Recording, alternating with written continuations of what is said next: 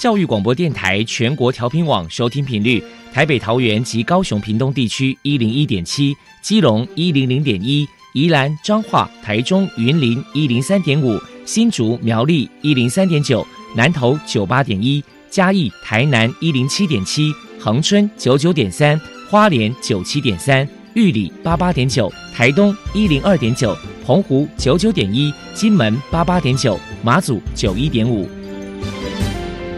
包容，爱是牺牲，爱是分享，爱是服务。因为爱，特殊教育充满了无限的可能。用爱关怀身心障碍同学的未来，用心倾听资赋优异子女的心声。欢迎老师、家长、同学们，大家一起加入特别的爱这个大家庭。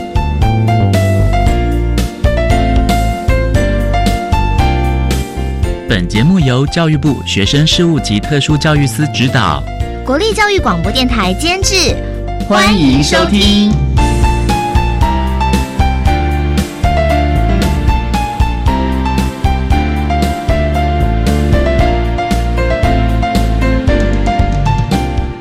因为爱，我们在空中相聚，欢迎您再度收听特别的爱，我是小莹。这个节目在每个星期六和星期天的十六点零五分到十七点播出。在今天节目中，将为您安排三个部分。首先，在“爱的小百科”单元里头，波波将为您安排超级发电机单元，为您邀请台中市想想辅助科技协会的督导王俊凯王督导，为大家说明沟通辅具的介绍以及迷思的破除，希望提供家长老师可以做个参考了。另外，今天的主题专访为你安排的是《爱的随身听》，为您邀请教育部大专校院及高中职听语障学生教育辅具中心的语言治疗师陈庆毛陈治老师，为大家说明对症下药，谈高中职及高等教育阶段听语障学生辅具评估的重点以及注意的事项，希望提供家长老师可以做个参考了。节目最后为你安排的是“爱的加油站”，为您邀请高雄市凯旋国民小学学前部分类巡回辅导班的王银思老师为大家加油打气了。好，那么开始为您进行今天特别的爱第一部分，由波波为大家安排超级发电机单元。超级发电机，亲爱的家长朋友，您知道有哪些地方可以整合孩子该享有的权利与资源吗？无论你在哪里，快到发电机的保护网里。特殊教育网网相连，紧紧照顾你，一同关心身心障碍孩子的成长。Hello，大家好，我是 Bobo。今天的超级发电机，我们特别邀请到台中市想想辅助科技协会的督导王俊凯先生来跟大家介绍听语障者的沟通辅具。首先呢，我们先请王督导来介绍一下什么是辅助沟通系统，也就是所谓的 AAC。AAC 的话，其实是沟通辅具，因为以前叫沟通辅具，但是现在呢，沟通辅具的话，其实只是 AAC 里面的其中一个元素。也就是说，如果我们希望帮助孩子有效的使用沟通辅具的话，那其实它里面呢还包含了像是沟通符号、沟通技术跟沟通策略。也就是说，当这些元素呢都准备好了之后，这个孩子呢才能够有效率的去使用辅具呢，跟沟通的伙伴呢进行进一步的沟通。其实是不希望说一般人去把沟通辅具只限定在它是一个设备，因为其实在沟通辅具的使用上啊，它需要结合一些后续相关的服务。那就像我刚刚说的，像沟通符号的一个学习哦，有阶段性的学习，然后再来呢，在过程当中呢，运用一些策略哦，来帮助一个特教生去有效使用这个沟通辅具，让他在沟通的时候呢，能够有效率的以及有效的表达。那这个呢是 AAC 的一个精神。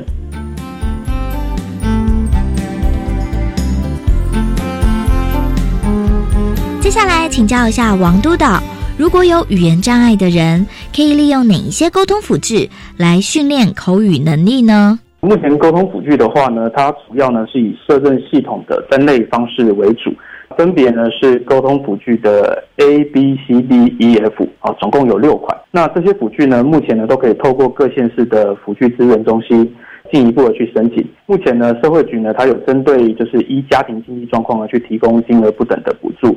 那关于这个 A 到 F 款的部分的话呢，我做一个简单的说明。沟通辅具 A 款的话呢，它是属于图卡兑换沟通系统。这个图卡兑换沟通系统，它其实是一套沟通训练的一个方案。那在过程当中呢，我们使用到的这一些沟通图卡、沟通簿，哦，这种属于没有语音输出的沟通设备，它是属于沟通辅具 A 款。那沟通辅具 B 款的话呢，就是低阶固定版面型语音沟通器。这个呢，就是我们一般常见的语音沟通版，比如说像红雀。或是像 GoTalk 系列的哦，它上面呢有不同的格数，那就依照这个特教生的一个状况呢去做一个选择。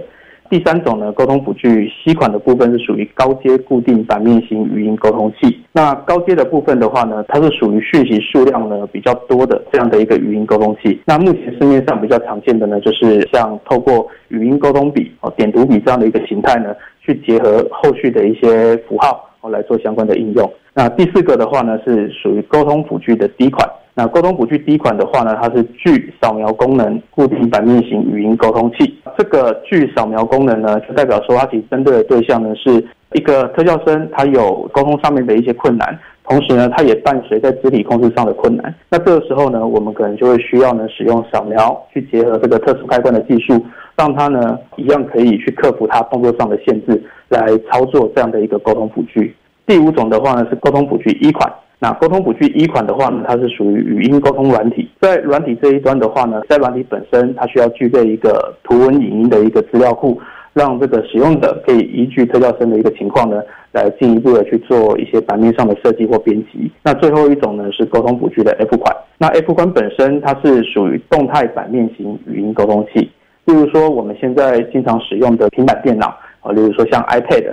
在上面呢安装一个符合规范的一个沟通软体，那它其实就是一个沟通器。那这边呢要提醒各位听众呢，就是说，当我们在寻找这些沟通辅具的时候呢，我们其实最终的目的呢，不是只是在寻找一个科技的技术呢来解决沟通的问题，最重要是要让个体呢，它能够在过程当中呢有效而且有效率的去参与各种的活动和互动。再来，我们就请王督导来破除一下听语障者使用沟通辅具，一般大众有哪一些错误迷思？这里呢，跟各位呢分享四个迷思。首先呢，迷思一，AAC 呢会阻碍口语发展。有关于迷思一呢，其实我想大部分呢在学龄前的这个阶段的家长呢，可能会常常就是对于这个呢会有一些相关的一些疑问。那这里呢说明如下啊，就是目前呢国内外大部分的文献呢。发现这个 AAC 呢，它能够提升孩子的口语能力，更可以呢在过程当中呢去建立他一个多元的沟通的管道，然后强化跟补足他沟通的一个所有面向。所以呢，AAC 的介入呢，它是可以改善它的功能性的一个说话的技能。那迷思二的话呢，是没有口语的孩子才需要 AAC。关于这个迷思呢，好，其实 AAC 呢，除了提供无口语能力的孩子一个替代性的一个沟通方式外呢，对稍微有一些口语的，好，或是一些像低口语的孩子，他可以去加强他的说话技能，然后进一步呢去扩充他在沟通互动上面的一个能力。那迷思三的话呢，是要有一定的认知或是语言能力，才能够接受 AAC 的一个服务。那关于这一点的话呢，主要说明是。接受 AAC 的服务呢，它其实是不分年龄跟先辈能力的。只要这个孩子的动作、口语或是书写能力呢，暂时受到限制，或是有永久性的缺损的时候，这个时候呢，其实像这个族群呢，都可以去接受 AAC 的一个服务。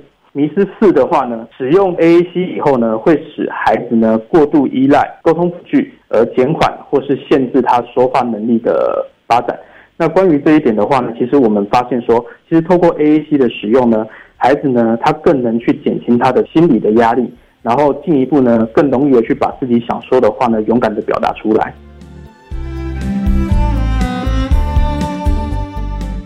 家里面有听语这样的小孩，如果在使用这些沟通辅具的时候，老师或者是家长该注意哪一些事情呢？其实以前在提供这个训练的时候，甚至说现在在医疗院所，可能大部分都是孩子呢进到一个比较结构化的一个空间，然后由老师呢去进行个别的训练。但其实真正的训练要落实的话，光只有短短，比方说三十或四十分钟的训练其实是不够的。啊，如果说要让辅具能够落实在生活上的话呢，其实反倒是家长的支持其实很重要的。所以其实我们现在在过程当中，我们都会希望家长能够一起进来，跟老师呢一同参与孩子的一个疗愈的计划。在训练的过程当中呢，家长呢也同时在旁边呢学习，甚至呢家长呢在过程当中呢，他也可以呢去扮演这个老师的角色。那我们共同合作呢，把这个方案呢把它执行出来。谢谢台中市想想辅助科技协会的督导王俊凯先生接受我们的访问。现在我们就把节目现场交还给主持人小莹。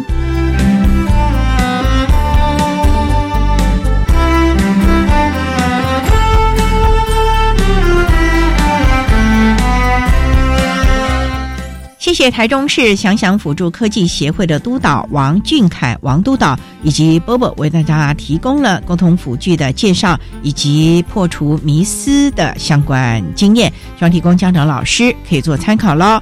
您现在所收听的节目是国立教育广播电台特别的爱，这个节目在每个星期六和星期天的十六点零五分到十七点播出。接下来为您进行今天的主题专访。今天的主题专访为你安排的是《爱的随身听》，为您邀请教育部大专校院及高中职听语障学生教育辅具中心的语言治疗师陈庆毛陈治疗师，为大家说明对症下药，谈高中职及高等教育阶段听语障学生辅具评估的重点以及注意的事项，希望提供家长老师可以做参考了。好，那么开始为您进行今天特别的爱的主题专访，《爱的随身听》。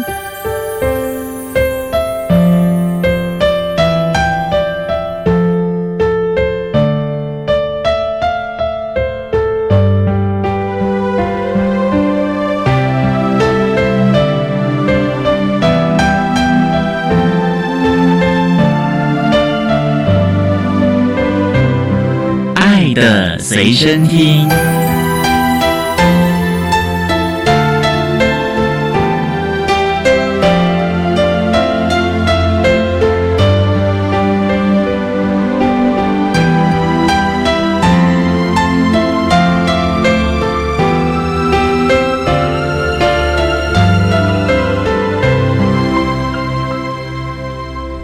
为大家邀请到的是教育部大专院校及高中职听语障学生教育辅具中心的语言治疗师陈庆茂陈治老师，治老师您好。主持人好，各位听众大家好。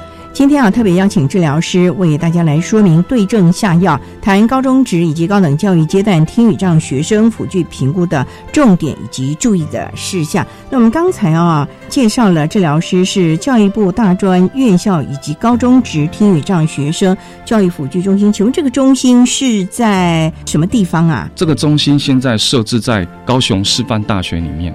它是教育部直接委请高师大承办的吗？是承什么时。候成立的呢？教育部在九十二年的时候，先委托高雄师范大学听语系办理大专院校听语障学生的学习辅具中心。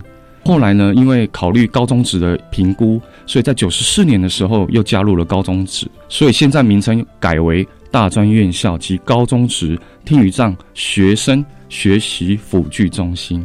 也就是我们的高等教育，还有高中和高职的学生，对，如果是听障或者语障的需要辅具的，就可以来跟我们这个中心来申请评估啊，或者是借用相关的辅具了。是也想请教了啊，这个听语障的学生中心，它服务的宗旨是什么呢？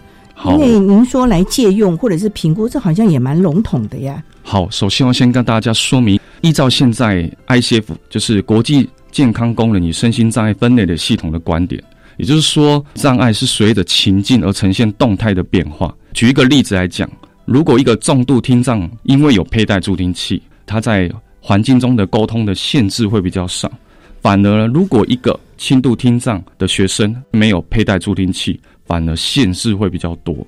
所以呢，我们中心的目标就是帮助这些不管是听障的学生、沟通障碍的学生，评估适合的辅具。比如说，听障学生是需要调频系统的辅具，沟通障碍的学生需要一些沟通板，或是沟通笔，或是后续的一些平板式的沟通辅具。中心还有负责后续的一些辅具的采购、管理、学生在使用上有没有什么问题啊？一些追踪，有网站的建构，建构上会有一些业务让治疗师去填写，还有办理相关的研习。相关研习就是我们核定哪些治疗师是中心合格的评估人员，也让学校端知道我们这个中心申请辅具的流程。再另外一点就是我们要培育更多的合格评估人员，然后去帮助我们更多的学生。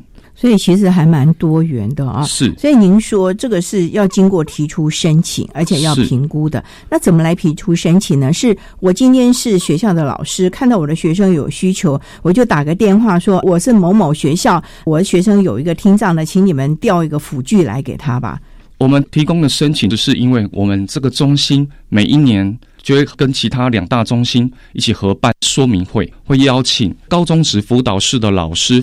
或是特教老师、大专院校资源教室的老师一起来参加这个研习，了解学生他们有哪些辅具的需求，然后怎么办理申请的流程。老师知道这些流程以后，回去会告知他们的学生，我们有这些辅具的申请，协助学生做申请的动作。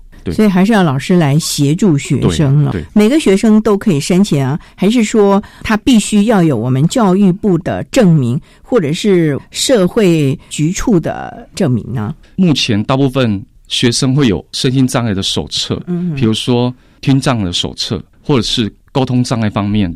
但是现在中心的宗旨是说，只要学生有任何的需求，我们都会透过申请，不一定他有手册，只要他有需求。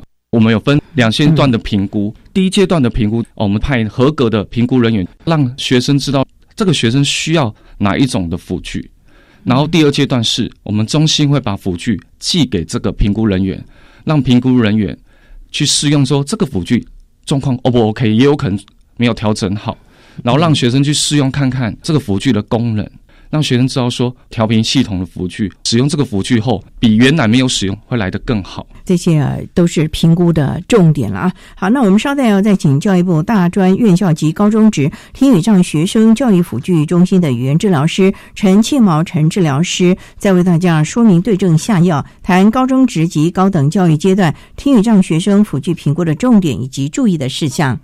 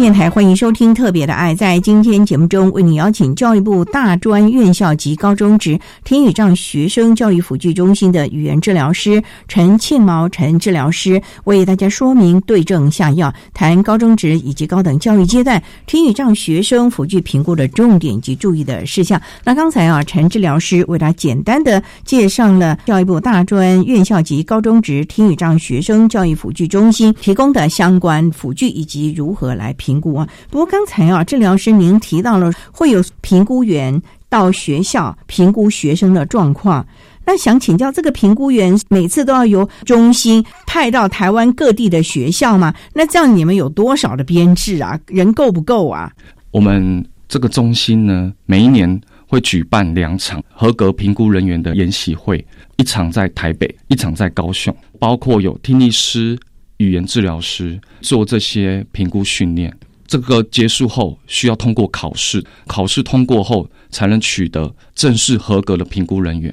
我们评估方面有分两个阶段，为什么要两个阶段？因为像沟通辅具的评估，语言治疗师是直接到校的。为什么要到校？因为我们要知道这个沟通障碍的学生是在学校这个情境遇到是怎样的沟通伙伴，遇到的一些困难，所以是到校是比较适合。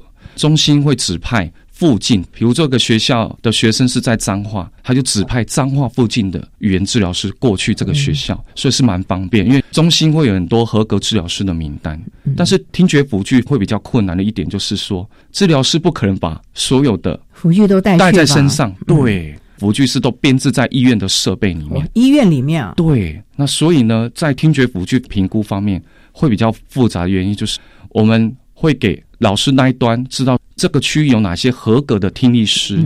然后让学生去选择离他家比较近，或者是他觉得比较方便过去的地方，跟当地的听力师联系。听力师会跟你约一个时间，那你就过来，我们做一个调频辅具方面的评估，看你的听力的状况，对一些语音的辨识的状况，做一些综合的检查以后，我们就帮这个学生选择一个合适的调频辅具。所以。听障和语障评估的人是不一样的，是不一样。语障是要语言治疗师去评估，是听障就要听力师去评估。是，您刚刚也提到了，我们这个辅具中心在台湾有很多合格的评估员。是，那像这些合格的评估员，当初有没有规定，就是你要在这个领域服务多少年，或者是有相关的证照之后，你才可以来参加我们这个辅具中心的训练呢，或者是考试呢？中心有比较严格规定，一定是要取得国家考试资格的。所以，即使是大专院校相关的科系，但是他如果没有取得合格的证照，是不能去参加这个研习。听力师现在目前有的工作地方是在助听器公司，有的是在医院，有的是自己开业的诊所。我们可以让听力师来受训，但要去做评估的地点还是会医院比较合适。教学医院吗？不一定是教学医院，就是他有一些听力检查的设备。地区医院应该也有，但是因为助听器公司可能没有这些设备，所以我们还是会以医院为主的听力师会最适当。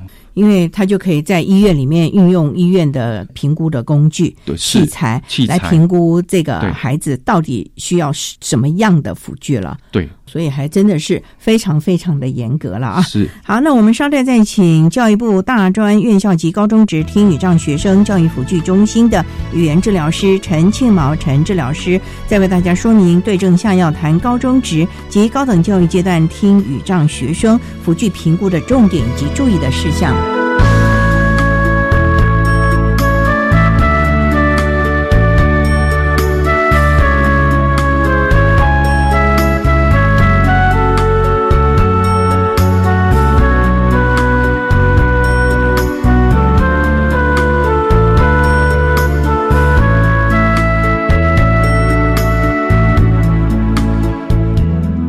各位听众，大家好，我是一百零八学年度身心障碍学生适性辅导安置总招学校国立二零高级工商职业学校的校长郑玉珠。针对一百零八学年度身心障碍学生适性辅导安置，在此说明相关事宜以及注意事项。一百零八学年度桃园区为自办区，请特别留意要看桃园区的简章。一百零八学年度高级中等学校的集中式特教班服务群科。改为服务群十一个科十五个领域，请大家也特别留意各科别需要的相关的能力。接下来呢，要告诉各位，一百零七年的十一月十五号简章会上网公告，可以提供下载。十二月二十八号，我们所有的开缺名额会确定。一百零八年的一月二号到一月十九号进入自愿试探模拟选填的作业。一百零八年的二月十三号到二月二十三号，国中端要完成网络的报名作业。期待我们的孩子都能够在喜欢的学校就读适性的学习。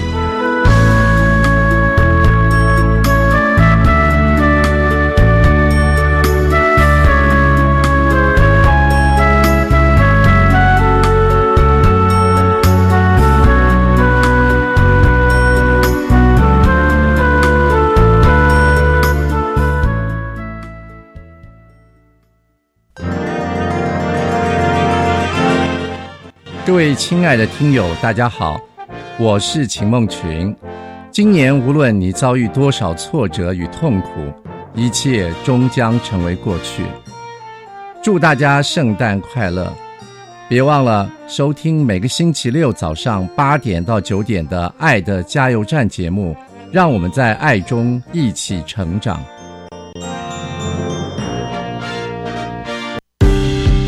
我是宜兰县。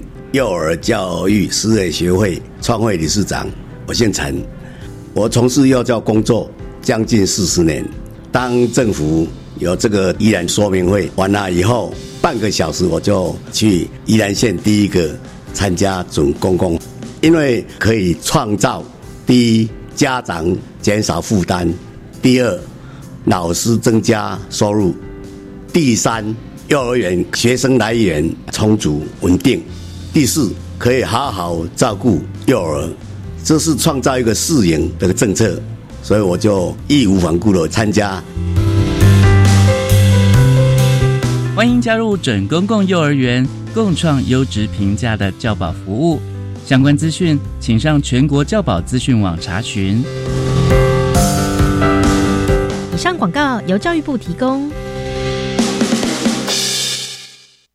管那么的水，罗嘎西木啊！大家好，我们是欧开合唱团。您现在收听的是教育电台。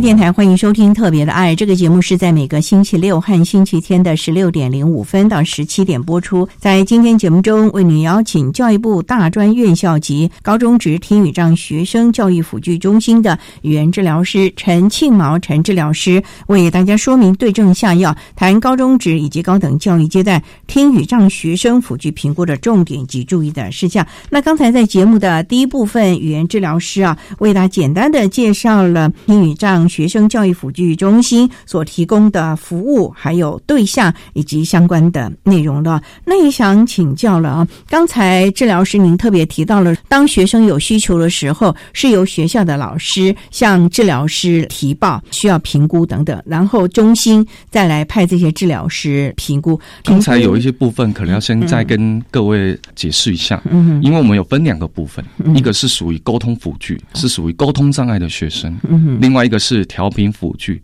是属于听觉障碍的学生，但是听觉障碍学生可能不需要透过中心去指派，因为家长跟学生才知道我去哪一个地方最适合。哦，反而中心的人不知道这个学生去哪一家医院最适合。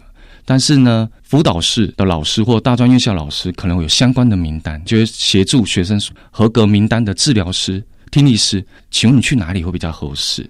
所以，我们是有分两个部分。嗯，所以还是要有学校的老师有相关的名单告诉他们了。对，然后他们去联络那个听力师。那像这个评估的重点包括了哪一些指标呢？因为不是每个人来都可以给他，或者是你因为轻度、中度、重度而有不同的辅具吧？对，我首先要跟各位报告一点，就是说我们现在辅具不一定是要身心障碍的人才可以申请。真的吗？对，重点的是学生有学习上的需求，所以呢需要这个辅具，所以他不见得一定要有身心障碍的证明。所以呢，如果今天这个学生他有沟通上的需求，他没办法跟同才互动，没有办法回应老师的问题，我们就可以申请这样的辅具。那指标重点是我们是要看他在这个学校的情境中，他需要哪些词汇。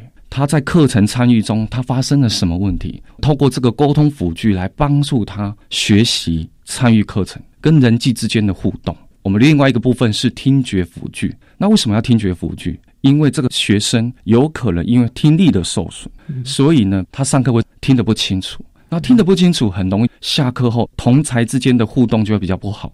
上课也听不清楚。对，而且这种听不清楚的学生会有一些困难，就是说，可能他听得很累，很容易笑，会打瞌睡，很疲惫。可是我们透过这个调频系统，可以让学生在上课中听得比较清楚，而且不会有距离的限制，因为有可能这个听障学生被安置在比较后面的位置，或是比较中间的位置，而且每一个老师讲话的风格会不一样。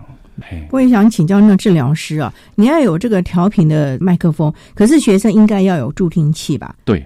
那这个助听器是中心也可以提供给学生，告诉他说你可以佩戴哪一种吗？还是他必须自费去医疗院所评估了之后再去购买呢？我刚才有跟各位听众说明，就是不一定是要听障的学生就可以申请这个辅具，有可能这个学生他没有佩戴助听器，那我们中心有另外一种的调频系统。是用感应线圈式的，大部分现在听障学生是有佩戴助听器，或是用人工耳刮。那我们中心会帮他采购音靴，那音靴可以结合我们提供的调频系统的辅具。那音靴部分是中心会提供，但是调频系统的辅具，不管是接收器或是发射器，都是中心借给同学的。所以同学要负责保管的责任。所以像助听器啊、耳刮、人工电子耳这个部分，是是同学的家里必须来帮他准备这件事情。对，不一定到高中时，嗯，他可能原本在学前的阶段或在国小阶段，他已经佩戴好这些辅具了。他到教育阶段的时候，需要一个聆听的设备来帮助他。所以我们才会提供了相关的设施给他，对设施的设备辅具来提供他，帮助他听得更好，学习的更好。每一堂课，这个学生就必须拿给这个老师喽。对我们中心现在还有另外一个很重要的服务，叫做听语障服务。这是什么服务？就是只要是跟中心有申请辅具的学生，都可以跟中心申请听语障附件服务，然后由中心指派合格的听力师、语言治疗师帮助这个学生。像主持人刚才问到一个问题，就是说同学可能每一节课要拿这个辅具给老师，对呀，但是他可能心里会害怕。嗯，我每次拿给老师的时候，我要跟老师说明我有听觉障碍，所以我上课的时候需要用这个。其实这个对学生来讲是一种二次伤害。这个不能一开学的时候就经由辅导中心是跟老师们先说明，像高中、高职，甚至于大学这个部分，资源教师应该也都会让学生在起初就去跟老师说，他就不用每一堂课，老师我有听障，我所以必须要呢。这个应该就是上课了，他就直接拿过去了吧？对，所以现在很多学校端特教老师都有做一些策略，比如说帮他安排一个小老师。透过他的同才拿给老师，避免说他每一节课都要去拿给老师。那另外，我们为什么要强调这个听语障附件服务？我们这个听力师或语言治疗师到校的时候，可以更清楚的跟老师解释这个辅具的功能。因为有时候老师不清楚，他不敢使用，他怕说这是不是有辐射线啊？这使用上会有什么问题？那像有时候这些顾虑啊，对呀。或者是有的老师根本开关没有打开，他不会用啊。对他不会用，或者是说有的学生其实也很聪明，这节课他不想要使用，他故意佩戴错的方式。即使老师那一端有用发射器在讲，讲的很认真，其实学生那一端也没有接收的很好。所以我们这些合格人员到校，我们要告诉老师正确的使用。学生正确的方式，对，对，我们等于是说去帮助这孩子使用上更没有限制，让他整个心理的环境、物理的环境都让他更没有限制，这个才是重点了。否则的话，我们提供了这么多的辅具配套的措施，孩子或者是老师没有使用，或者是使用不正确，那也是枉然了。对，所以这样的一个附件服务还真的是非常重要了啊。是好，那我们稍待再请教育部大专院校级高中职听语障学生。教育辅具中心的语言治疗师陈庆毛陈治疗师，再为大家说明对症下药，谈高中职及高等教育阶段听障学生辅具评估的重点及注意的事项。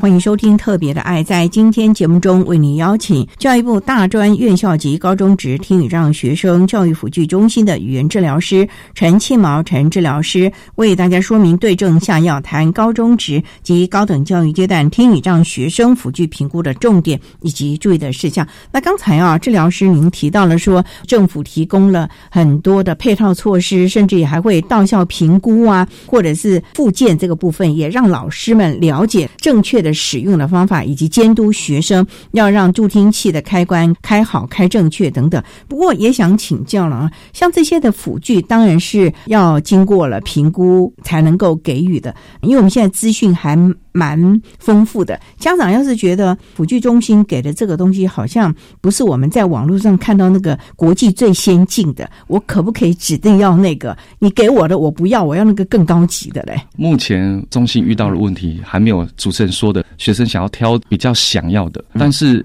中心每一年跟教育部编列一些财产编制，所以我们的调频系统的辅具一直不断的在更新，所以现在已经到达更先进的一些辅具，更好。那这个辅具一借就是要借个三年，或者是他大学念个四年六年，就一直借下去嘛？中间坏了怎么办？所以我们这个辅具是由学生负担保管的责任，学生负担哦。对，然后万一掉了怎么办？通常辅导室的老师或大专院校的老师会协助他们保管，然后我们有写借据，所以会知道这个学生他有哪些的配备。其实如果学生每天都有使用，然后他每天也会去资源教室上课啊，辅导室上课，其实老师也会特别注意，哎，你今天辅具有没有带过来？所以其实不会多大的问题。最害怕就是学生都没使用，就丢在家里，然后有可能就会遗失。他可以带回家啊？这个不是在教育现场使用的吗？哦，因为我们这个借据是跟学校签订，那如果学校同意，在家里的环境也是需要透过这个聆听的设备，我们也欢迎他拿回去。像沟通辅具，他也是可以拿回去使用，但是重点就是他上课时间一定是要拿来，不能忘在家里了。对，我们有一个学生说啊，下雨天他怕他的辅具淋湿了，他就故意不装上，放在家里。然后有的学生是没有充电的，他那个也需要充电。然后没有充电的时候，他想说没有电了，那我干脆就不要带过来。所以其实我们每一年办研习都要跟辅导老师、志愿教师老师说，一定要特别去注意学生的使用状况，不然这么好的配备给他们，他们都没有好好的使用，其实也是很可惜啊。所以你的意思就是，老师要每天盯着这些孩子，你的辅具有没有电，有没有佩戴，你有没有带来啊？所以我们现在中心的听语障附件服务，就是有治疗师会固定时间去，哦然后也指导学生。哎，你看哦，你使用你帮助你很大嘛。然后学生也会自己感受，我在使用前跟使用后又不太一样。而且这些过去的治疗师也会帮助学生做一些听障附件服务，让他知道哦，原来我跟人家讲话的时候，我要去注意看人家的嘴型，我要注意看人家的动作。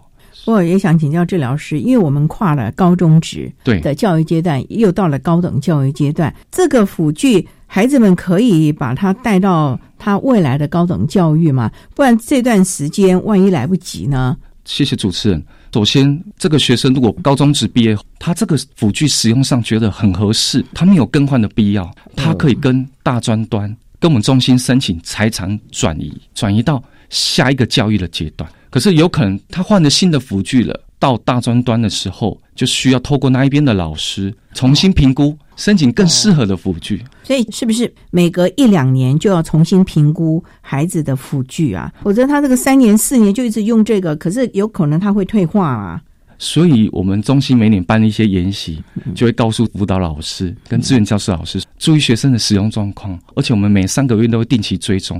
然后，如果他使用的觉得不太理想，他可以跟中心反映，中心可能就会派遣治疗师再过去。嘿，那或者是一些辅具再收回来，是不是有哪些问题？辅具也难免有一些问题，其实它可以寄回中心。所以这些也都是配套措施了了啊！对，最重要的就是希望我们借给学生之后，他能够来运用。可是万一学生，高中职毕业就就业了呢，这个就要还给我们中心了吧？对，因为我们是符合学生的身份，就是他必须要有学生的身份，而且是在就学期间，我们才能够包括夜间部的学生也可以哦。夜间部那如果是在职专班呢？也可以，只要是他有符合学生的身份哦，就可以借给他使用。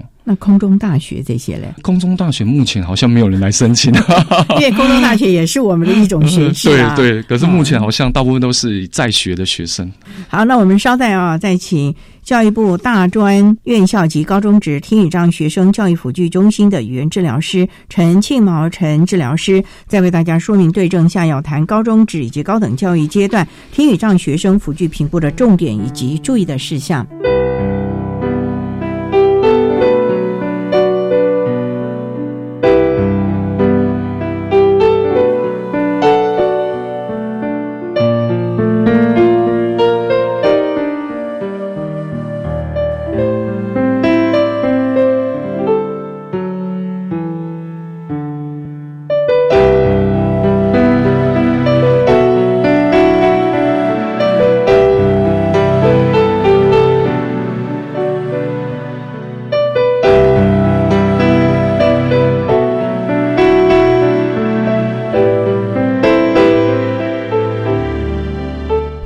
欢迎收听《特别的爱》。在今天节目中，为您邀请教育部大专院校及高中职听语障学生教育辅具中心的语言治疗师陈庆毛陈治疗师，为大家说明对症下药，谈高中职以及高等教育阶段听语障学生辅具评估的重点及注意的事项。那刚才啊，治疗师为大家谈到了我们在听力的部分需要的辅具。不过，您刚刚也提到了沟通障碍，沟通障碍就不一定是语言。他有障碍了，也可能今天是自闭症的孩子，他有沟通的问题，也可能是脑麻的孩子影响了他的说话的功能。所以这个部分的沟通辅具是电脑嘞，还是沟通板，还是平板，还是什么吗？首先。我可以分享一个案例。我曾经有到一间大专院校，刚好是一个脑性麻痹的学生。这个脑性麻痹的学生刚好伴随讲话不清楚，他讲出来的话，大家接受度只有两成，所以同才不知道他讲什么。然后上课的时候，他要反映一些事情，老师也不清楚。对，那老师不清楚会怎么办？就是说啊，没关系，没关系，就有点忽略。所以我们到教育现场的时候，就把他选择了一个合适的沟通笔，它是可以点注音。注音可以发出声音，他就可以去拼出声音。比如说，他想要做什么事情，他就可以拼那些注音符号，然后拼出来就有声音，就可以跟老师做一些互动，跟同才做一些互动。它这沟通笔还有一个注音界面吧？对，有一个注音板。因为在拼音的过程怕太繁琐，我们把它常用的词汇、常用的句子，用录音晶片把它贴在它的那个沟通布上面。用沟通笔去点这个录音晶片的时候，就有常用的句子。因为这个学生很喜欢打地板滚球，然后他就可以直接按我要去打地板滚球，麻烦你帮我跟老师讲。学生在上课中就可以透过这样的辅具跟老师互动，跟同才之间互动。那他学科的部分呢？这个孩子听是没有多大问题，他重点就是讲话不清楚，因为脑性麻痹的关系，有时候会流口水。口腔的动作控制不好，所以我们需要这些辅具来帮助他。就等于是是在学校中的日常跟同才啊，甚至老师之间的沟通，并不一定他可能课堂的报告了。对，那像主持人刚才你有提到平板电脑，现在最新的科技是平板电脑里面有 A P P 的程式，A P P 里面也有一些沟通软体，未来可以结合平板电脑。只是我们目前是用沟通笔的方式，然后慢慢的他越来越熟悉以后，未来可以透过平板电脑也是更便利。所以，像这个也是要经过治疗师去评估了，对，适合哪一种？对你适合哪一种辅具啊？因为像这个孩子有拼音的能力，我们就帮他选择可以拼音的辅具。那有的孩子是没办法，怎么办？没有办法，我们就比较传统的，直接搭配图片的符号。图片符号也是用录音晶片去录，当他读取这个符号的时候，就发出一些声音。但是有拼音是最好的，不用随时帮他扩充他所要的符号或图片。所以你们会不会再额外给自己加一项服务，就是教他学习拼音符号，例如罗马拼音或者是注音符号？哦，所以像刚才主任说到的这个方面，现在中心哦也有一个服务，就是说，哎，你有跟我们中心申请沟通辅具，未来你可以跟中心申请十个小时的听语障附件服务。像刚才说的听障也有，还有申请调频系统，也可以申请。一年十个小时的附件服务，这个学生如果有申请沟通版，也可以申请一年有十个小时的附件服务。治疗师可以过去那边帮助学生，让他使用的更好。可能他拼音不太顺啊，那我们再把它教好一点。就等于是一种学习了。对，你这份仪器我不太会用，你就会有专门人员来教导我怎么来使用，用到顺手了，对，才离开。哦然后一年有十个小时，学生可以说我觉得我可以了，我可以终止这个服务，让学生自我去决定要不要这个服务。而且每次上完课后，我们让学生自己去打分数。今天上课的效果是怎样？像我们有的学生哦，对自己很有自信，打的分数都很高，有的达到九十六、九十七。实际上呢，其实我觉得不错，但是我觉得他们现在透过我们这样的服务，越来越有自信，所以他给自己的分数很高。其实他只要有自信，他也就愿意去使用这些的辅具，对于他的学习也就更是加分了。对他如果对自己没有这个信心，看了这些辅具，我看他也是摆在那里当好看而已。所以，我们中心最重要的目标就是让学生透过这个辅具，在学校让他完全有幸福感，自我效能更高，让他觉得说：“诶，我虽然有听障，我有语障，但是我有这些东西，我还是可以跟一般人一样啊，我没有限制啊。”所以，孩子们在我们的教育阶段的时候，都可以来使用这些的辅具啊，等等的啊。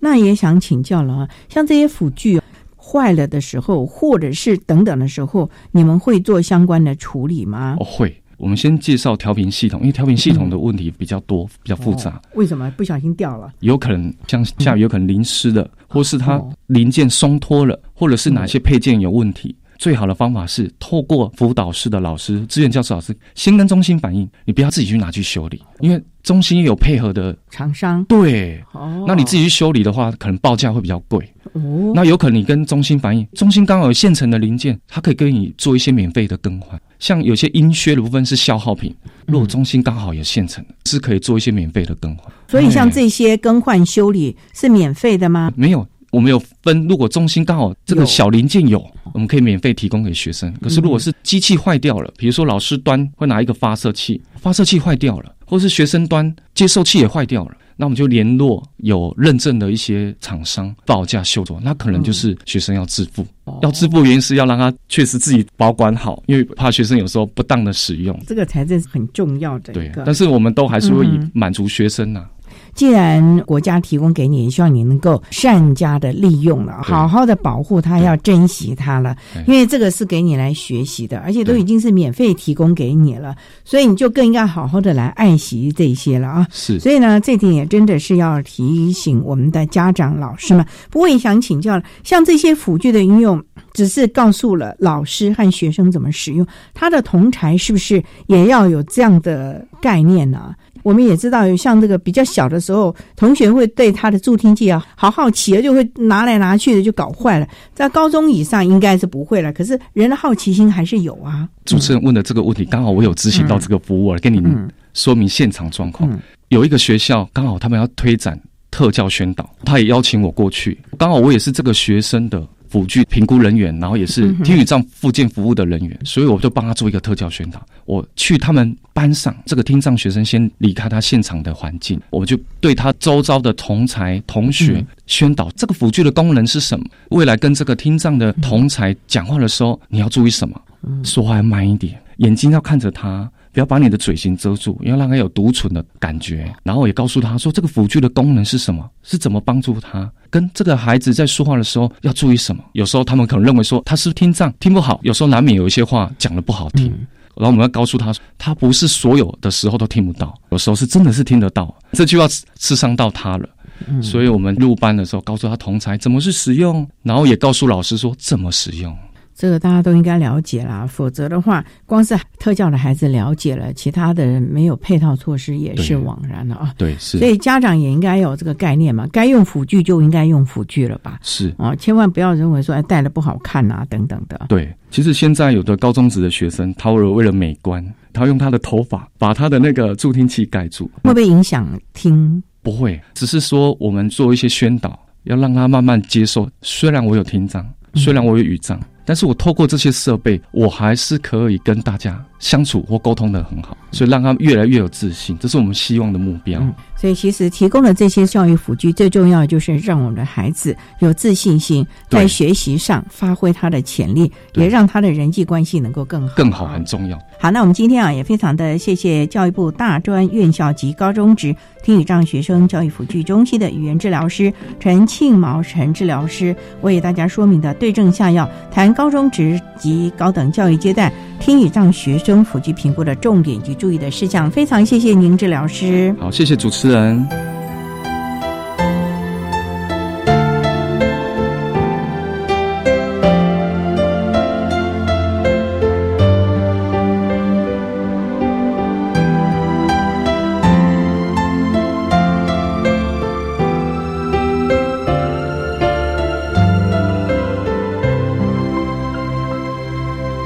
谢谢教育部大专校院及高中职听语障学生教育辅具中心的陈庆毛语言治疗师为大家提供的相关资讯，希望提供家长老师可以做参考。您现在所收听的节目是国立教育广播电台特别的爱节目，最后为你安排的是爱的加油站，为您邀请高雄市凯旋国民小学学前部分类巡回辅导班的王银思老师为大家加油打气喽。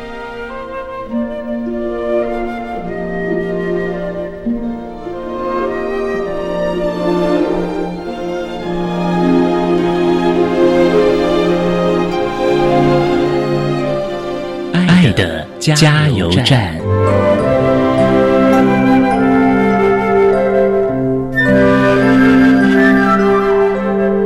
各位听众，大家好，我是高雄市凯旋国民小学学前不分类巡回辅导班王银思巡回辅导老师，在这里，我针对老师跟家长有几点的建议：第一，孩子的语言沟通并不是来自于电视、iPad 或是手机的游戏。孩子的语言是需要陪伴的，就像阅读养成一样，多陪伴孩子说话，有一些往来的对话，看书啦、运动啦、饮食跟不同的生活经验，因为语言沟通或者是构音学习都是双向互动的学习。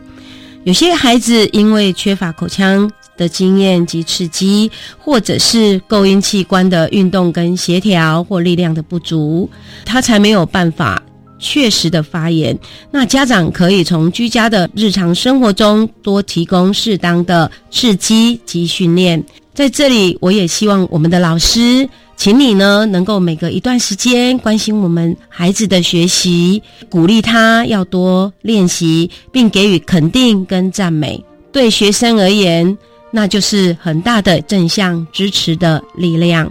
所以在这边，我们要仔细观察我们幼儿的语言、非语言、有声、无声反应、没有反应等沟通的方式，详细了解我们幼童过去一切的发展的历史跟背景资料。我这边呢，最后要说的是，对语言。的训练治疗过程必须要三心一体，也就是爱心、耐心跟恒心。我们相信，在语言教学是无时无刻、无所不在，只要能够提供互动跟沟通的环境，幼儿的语言就可以获得发展跟学习。谢谢大家。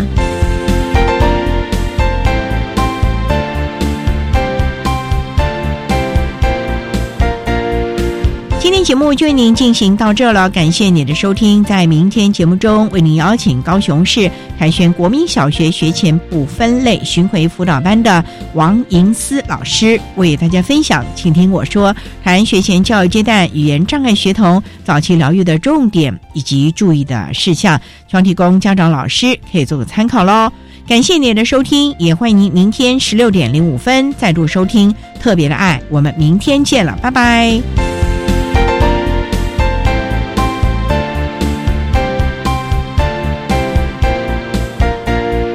各位听众朋友，大家好，我是一百零八学年度身心障碍学生升学大专校院真试负责学校国立中央大学教务处招生组组长周宏伟。现在跟大家说明一百零八学年度身心障碍学生升学大专校院真试的一些重要的时间。寄发准考证时间是一百零八年的一月十八号，学科考试的时间是一百零八年的三月二十二号礼拜五到。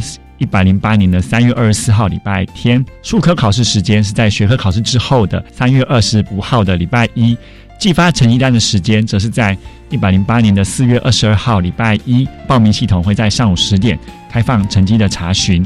网络选填的志愿是五月二号的上午九点，一直到五月八号的下午五点。统一分发结果公告时间是在五月十六号的上午十点，同步开放网络查询。放弃录取资格的截止日是在一百零八年的六月三号。如果大家对真试的事务有任何的疑问，都欢迎大家打电话到国立中央大学的教务处招生组，同步是神经障碍真试委员会，电话是零三。四二二七一五一分机是五七一四八到五七一五零，谢谢大家。